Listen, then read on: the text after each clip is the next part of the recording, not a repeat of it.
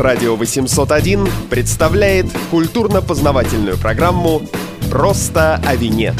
Всем привет, меня зовут Александр Садиков, это очередной выпуск подкаста «Просто о вине». Сегодня мы не в каком-либо заведении города Москвы или Петербурга, а совершенно в другом месте, о чем мы можем сказать позднее, потому что к теме нашей программы это не имеет отношения. Сегодня мы будем говорить о болезнях вина, о том, что делать с бутылкой, если она показалась вам испорченной, ну или на самом деле таковой и является, можно ли ее вернуть э, и что-нибудь еще с ней сделать такого, пустить на соус, и вообще как понять, что вино вам нравится, как найти свое вино и бывает ли такое. Обо всем этом мы будем говорить с сомелье, экспертом по вину Екатериной Федосовой. Катя, привет. Добрый вечер. Начнем с того, какие болезни вина бывают. Я знаю, что одна из самых таких болезней, которые у всех на слуху, это болезнь пробки. Как ее отличить? Что мне скажут в вине о том, что это вино испорчено и вот подвержено такой болезни? У меня был первый опыт, когда я подавала вино в ресторане, и человек, который иностранец, который его пил, он говорит, there is cork. Я смотрю своими, как говорится, глазами, зрение у меня нормальное, ничего, говорю, никакой там корки нету, говорю, что вы придумали? Нет, там корк! Пробка не плавает в нем? Да, то есть я не понимаю, про какую пробку он говорит. Вино открыто ну, давно, никто ничего не замечал. Ну, в общем, да, пробка – это понятие такое в некотором смысле переносное, потому что его действительно увидеть нельзя, но это болезнь, которой подвержены все корковые пробки, это сделаны из коры дуба, и прессованные, и цельные пробки. К сожалению, это часто встречающаяся болезнь. Каждая десятая бутылка подвержена заболеванию этой пробки, встретить это можно. Другой вопрос, в каком сегменте покупать вино. Сейчас чаще всего люди все-таки стараются выбирать или завинчивающиеся пробки, или узнают уже, где силиконовую найти, и таким путем просто избегают эту возможность. Но если мы говорим о винах выше определенной стоимости, рассчитаны на большой потенциал развития, то вы неизбежно столкнетесь с пробкой и неизбежно можете поймать себя на том, что вы немножко побаиваетесь. То есть, получается, если я долго-долго копил и купил себе какой-нибудь, я не знаю, ящик Шато Марго, наверняка там настоящая такая пробковая пробка, то я потом могу разочароваться, если там в одном из двух ящиков окажутся испорченные бутылки, а может быть, они окажутся все. Вот интересно, если бы это было еще сказано в 80-е годы прошлого столетия, это еще могло бы сойти за правду, а так накопить на ящик Шато Марго. Ну, это Китайцы нас лишили такой возможности. Они скупили и выпили все уже? Нет, они просто подняли цены на все, потому что их много, и всем хочется Шато Марго в том числе. Ни один француз сейчас уже среднестатистически не может себе позволить купить Шато Марго, а раньше это делали регулярно. Но тем не менее, Шато Марго всегда будет укупорено корковой пробкой. Да, риск очень большой. Если вы купили вино в ресторане, то вы всегда можете его вернуть. Официант не имеет права э, нюхать пробку или там дегустировать вино, у него нет достаточных знаний, чтобы адекватно оценить. То есть он понюхать может, но это не гарантирует, что он сделает какие-то правильные выводы. Поэтому вы этот риск берете на себя. Что такое пробка? Когда вы нюхаете пробку, а пробку вам всегда корку вы должны дать на блюдечке или если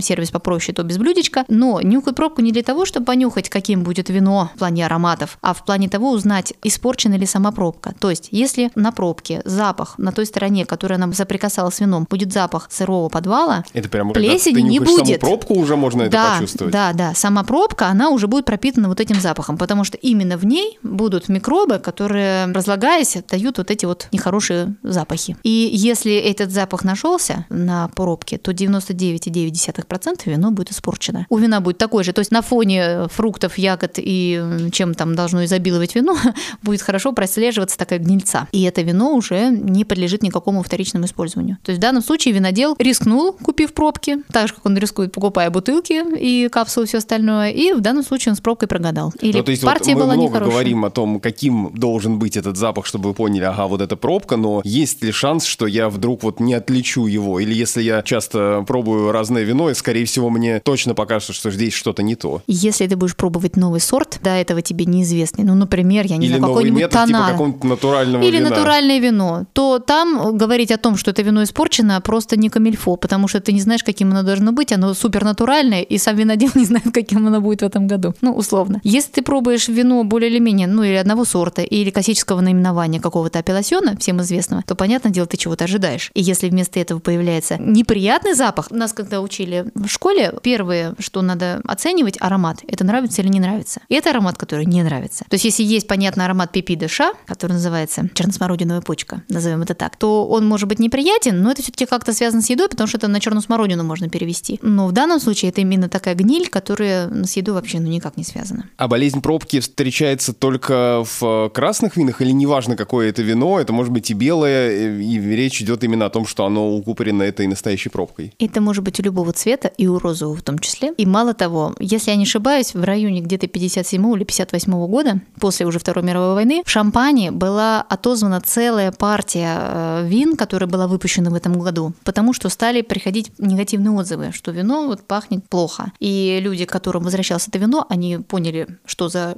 пробки они купили, что это была какая-то партия очень удачная, и они специально, дабы не дискредитировать свое имя, изъяли из продажи все свое шампанское и дальше делали, как говорится, с ним, что хотели. А То если я это... все-таки попробую такое вино с пробкой, я же не отравлюсь, но мне, наверное, Нет. будет просто не очень вкусно. Ну, если ты этого не почувствуешь, тебе будет все равно. А если ты это почувствуешь, пить это, ну, это очень неприятно. Ну, вот как мясо с душком, не знаю. Кому-то нравится, ну, конечно, но это очень, очень сильно на любителя. Что с этим вином делать? Хорошо, если ты покупаешь в каком-то хорошем месте. Если это ресторан, то ты имеешь право отказаться от этой бутылки. Ну, то есть вот мне, например, сомелье наливает там немножко на донышке бокала такую супер дегустационную дозу, и я пробую, понимаю, что что-то не то. Я ему говорю, вот, мне кажется, это вино испорченное. А он что мне на это может сказать? Нет, оно вот такое должно быть, например. Если это профессиональный сомелье, то он сам перепробует, то есть пересмотрит. Он нальет себе такой же чистый бокал, понюхает и даст оценку. Не все сомелье профессионалы, к сожалению, и если человек будет настаивать, то они иногда могут не отказать. Они в любом случае заберут вино, откроют другую бутылку, и даст бог, она будет без каких-либо претензий. Другой вопрос, надо правильно уметь описать, что тебе в вине не нравится. Это вот если можно, мы потом чуть-чуть коснемся, потому что это такой частый распространенный момент, не нравится вино. Но если это точно, конкретно, прям вот болезнь пробки, то есть плесень такая вот, подвальчик, то да, вино в ресторане возвращается. И, кстати говоря, за что тоже импортеры очень несут убытки, это вино возвращается импортерам. И импортеры как бы списывают его. То есть в конечном итоге теряет э, на деньгах импортер, потому что самому производителю это все уже не, не возвращается. А если это я купил в магазине, в винотеке? В если ты в винотеке купил, то тоже. Ну, например, у нас эм, были случаи, когда возвращают вино даже из винотек. То есть если, опять-таки, уважающая себя винотека, и она работает напрямую с поставщиками, у нее такой же есть фидбэк. То есть если кто-то что-то сказал плохо, там осадок в белом вине, там в каком-нибудь молодом или газированное красное, хотя оно должно быть тихое по описанию, ну или еще что-нибудь, то они всегда должны возвращать импортерам, и импортеры передают все равно эту информацию поставщикам. И если, например, у какого-то одного вина это прям стабильно прослеживается дефект, то они могут даже повлиять на само производство. А где та грань в плане, сколько я должен выпить этой бутылки или там этого вина, чтобы сказать, а, оно испорченное, и тогда я могу его вернуть. То есть если я верну, а там только половина, мне скажут, ну нет, братец, это как-то вы много уже попробовали, что вы тут нам подсовываете? Русские люди. Как сделать так, чтобы напиться и вернуть можно было?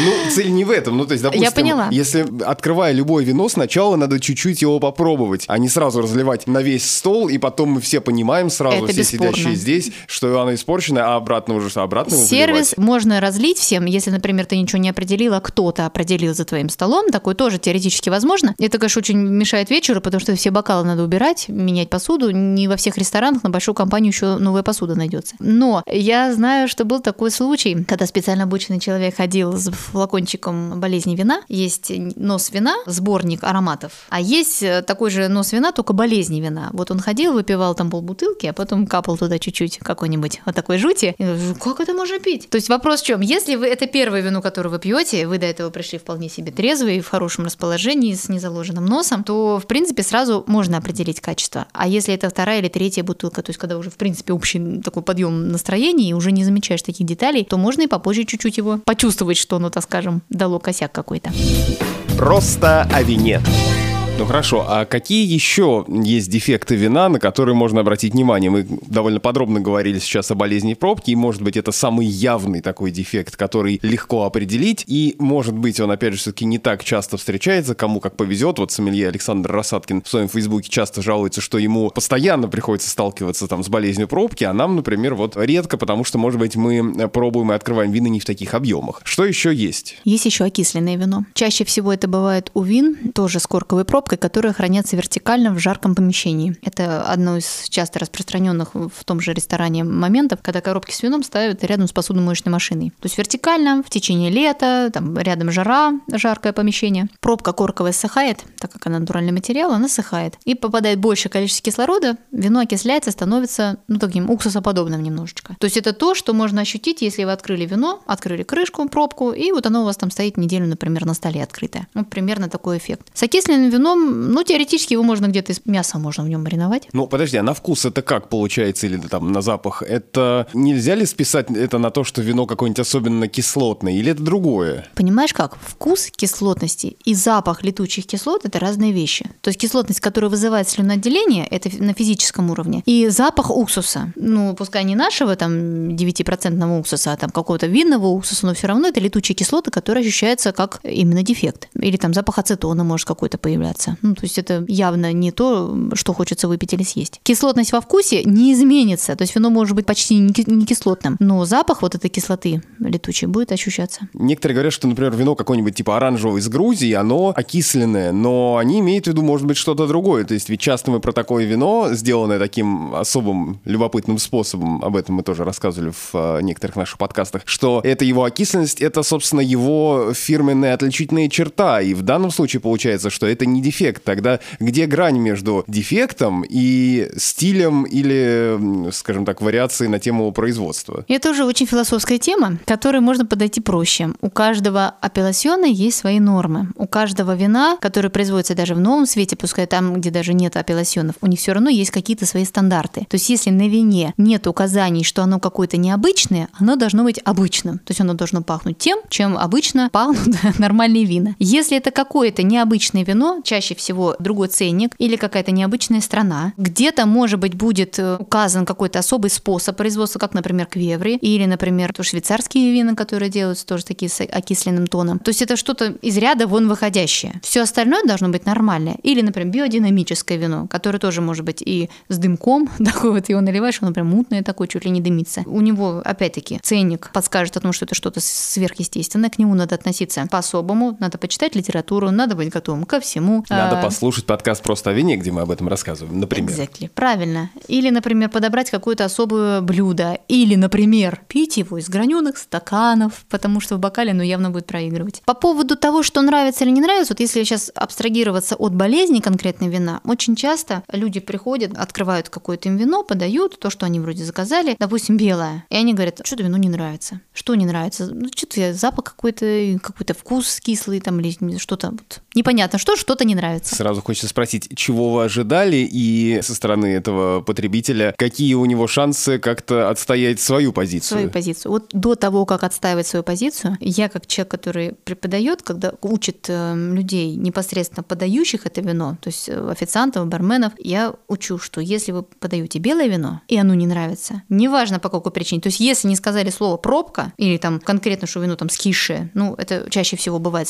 очень сильно слышно, то в первую очередь кулер и лед с водой. Буквально 5-10 минут, и все, что не нравится, превращается в прелесть. У белых вин и у розовых есть одно очень уязвимое место. Они очень зависят, их качество напрямую зависит от температуры подачи. То есть винодел делает шикарное вино. Импортер его довозит в идеальных условиях, но подают его теплым. И вся та кислотность, которая должна быть освежающей такой прелестью, она превращается в кисляк. И пить это невозможно. И ароматы разваливаются, и вкус разваливается, и все, что э, должно украшать, оно как бы выпирает и некрасиво смотрится. Охлаждается буквально в пределах там 10 минут, вино преображается. Красным вином, а вот кстати, вот если красное вино, его же охлаждать нельзя? Вот если красное вино не нравится. Не, ну что значит охлаждать нельзя? Ведь все равно некоторые вина там мы пьем при температуре подачи там 14-15 градусов. По сравнению с температурой окружающей среды это вполне себе охлаждение. Ну, особенно если лето, да. Но это не 8-10, как в случае с белыми. Что как тогда с ним быть? если оно тоже не нравится, и явно не пробка и не окисленное. В случае с красным вином ему как раз нужен воздух, нужен кислород, потому что красные вина, они по-любому более мощные, в них всего больше, из-за того, что они бродят вместе со шкурками, и там и кислотности, и тонинности, и объем, и тело, и алкоголь, как правило. Так вот, красному вину нужно иногда просто постоять, то есть вы, как человек, которому не понравилось красное вино, э, можете услышать грамотную рекомендацию. Подождите, пожалуйста, 5 минут, поболтайте в бокале, оно подышит, сейчас станет лучше. Ну или вы или можете потребовать э, декантер. Да, в случае, если у вас есть такая опция, вы можете даже потребовать декантер. И можете даже в случае отсутствия опции у официанта сделать это сами. То есть любым доступным способом освежить вино, то есть дать ему подышать. Это, кстати, с э, редукционными винами тоже вот есть такое понятие редукции вина, как задохнувшийся вино. Вот. А это дефект или это просто, ну, скажем, то, что можно исправить, это такой легкий недостаточек, Это- который... Да, это недостаток, который решается. решается, если дать вину э, возможность подышать. Или есть специальный ключ такой окислительный, который опускает вино, чтобы он окислил. Ну, это высший пилотаж, и обычно сомелье не имеют такого ключа. Просто о вине.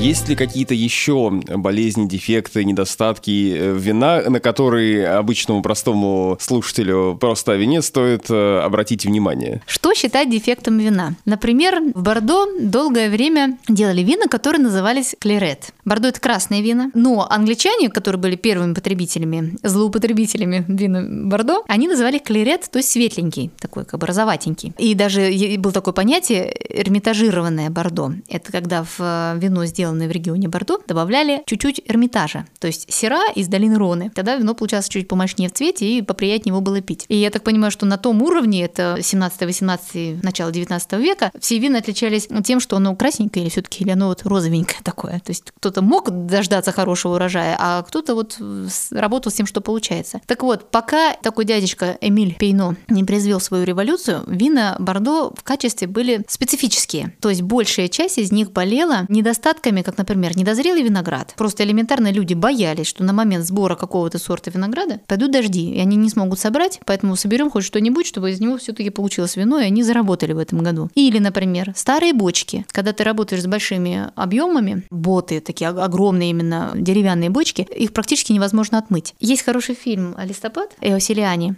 Там показано, какие огромные бочки, какие маленькие э, отверстия, куда можно залезть и этой щеткой почистить. Там, естественно, темно, трудно это все отскрести, и кто это будет возиться. Так вот, что считать болезнью? Если характерный аромат каберне савиньона из Бордо имеет такой оттенок фермы, конской фермы, если можно сказать, или там коровьей, то есть э, это характерно для Бордо, для определенных апелласьонов. При том, что в новом свете, если вы делаете, такого аромата не возникает, потому что люди работают с нейтральными емкостями или даже если они деревянные, они там новые какие-то, плюс стабильно вызревающий виноград, ну и плюс, так скажем, более современный подход, когда исключены моменты микробиологии, которые может давать такие негативные ароматы. То есть то, что мы воспринимаем как классику Бордо, сейчас на это можно посмотреть другими глазами, что это недостатки виноделия Бордо на тот момент. То есть они просто не знали, как от этого избавиться, поэтому это стало их флагманом. Также, может быть, отчасти, как вот это пипи де ша, то, что встречается в Савиньон Блане, в новом свете его все-таки не так охотно воспроизводят. У них хорошо получилось без этого, и они дают цветочные, травянистые савиньоны. Но ведь мы, когда ищем какой-нибудь э, французский савиньон там из долины Луары, мы наоборот специально его ищем, чтобы там было вот, ага, вот я чувствую это пипи душа, значит, да, точно классный савиньон, нормальный вот такой, какой он должен быть, думаем мы. Ну, ты понимаешь, Саша, что в том-то и дело.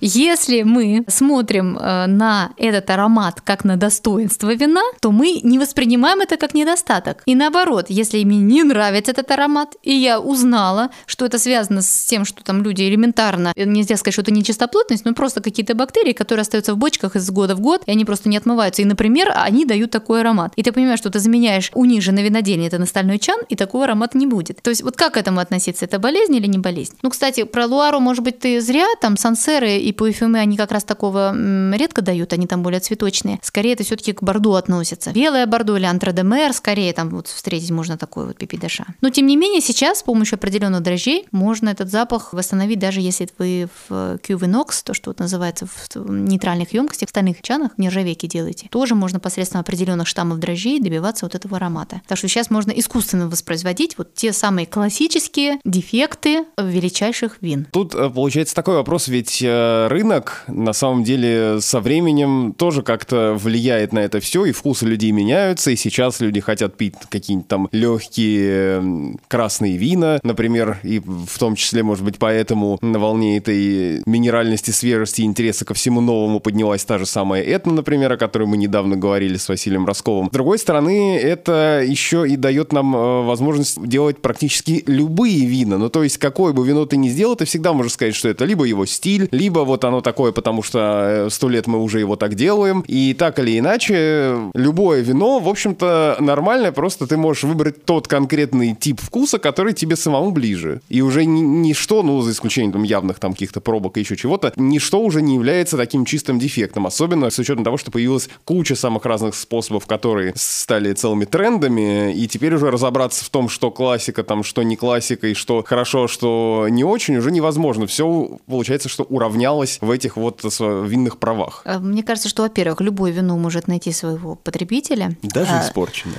И даже испорченное, безусловно. Я даже знаю таких людей, которые, мне кажется, им можно прям списывать все, все, все выпьют. Интересный момент, что это, мне кажется, часто бывает дело маркетинга. То есть как ты обоснуешь тот или иной стиль, насколько ты найдешь своего конечного клиента, то есть на кого этот э, стиль ориентирован. Наверное, рынки же меняются, правильно? Если раньше определенные страны потребляли больше вина, в этих странах определенный эм, гендерный был признак, кто пил вино, где пили, да, дома или все-таки в ресторанах. Плюс возрастной момент, что больше, например, люди, которые уже так зарабатывали, уже имели семью, уже какие-то вот ценности такие другие появлялись, и для них было вино, то сейчас у нас пьет вино молодежь, э, есть модные вина. Может быть, раньше это не так было распространено. Плюс э, большая информационная система, то, что у нас сейчас мир как единый такое целое воспринимается с информационной точки зрения. Ты можешь быстро прочитать, какие критики, какие рейтинги. Плюс самих критиков стало больше, и каждый, наверное, пласт вина находит себе любимого критика. То есть, если есть Роберт Паркер, который любит мощные, красные, насыщенные такие, может быть, несколько уваренные вина, вина бомбы, которые именно у него получают там по 99 там, баллов. А есть другой, более тонкий специалист, который противоположный, да скажем, вина вытаскивает и им ставит больше баллы. И они своими э, рейтингами, своими баллами выставляемыми, своими статьями дают дорогу тем или иным винам. Завершая нашу такую отчасти